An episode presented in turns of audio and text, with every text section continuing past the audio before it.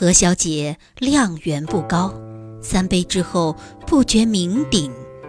李侯慢摇橹船来捉醉语，这晚成亲，比前番吹灭了灯暗中摸索的光景大不相同。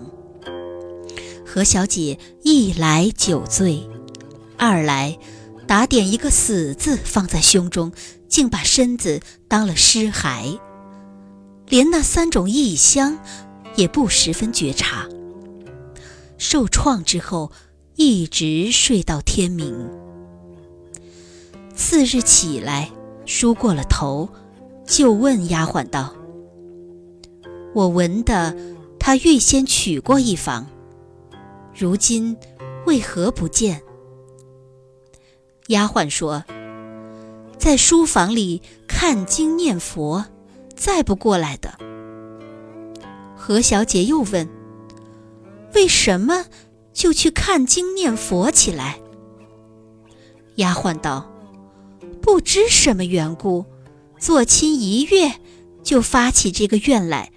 家主千言万语，再劝不转。”何小姐就明白了。到晚间睡的时节，故意欢欢喜喜，对李侯道。闻得邹小姐在那边看经，我明日要去看她一看，你心下何如？李侯未娶之先，原在他面前说了大话，如今应了口，巴不得把何小姐送去与他看看，好逞自己的威风，就答应道：“正该如此。”却说邹小姐闻得他娶了新人，又替自家欢喜，又替别人担忧，心上思量道：“我有鼻子，别人也有鼻子；我有眼睛，别人也有眼睛。只除非与他一样奇丑奇臭的，才能够相视莫逆。”若是稍有几分颜色，略知一毫香臭的人，难道会相安无事不成？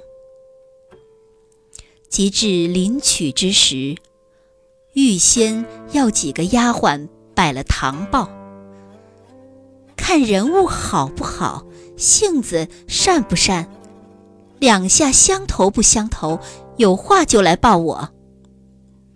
只见娶进门来。头一报说他人物甚是标致，第二报说他与新郎对坐饮酒，全部推辞。第三报说他两个吃得醉醺醺的上床，安稳睡到天明，如今好好在那边梳洗。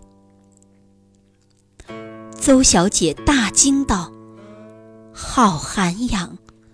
好德性，女中圣人也，我一个也学他不来。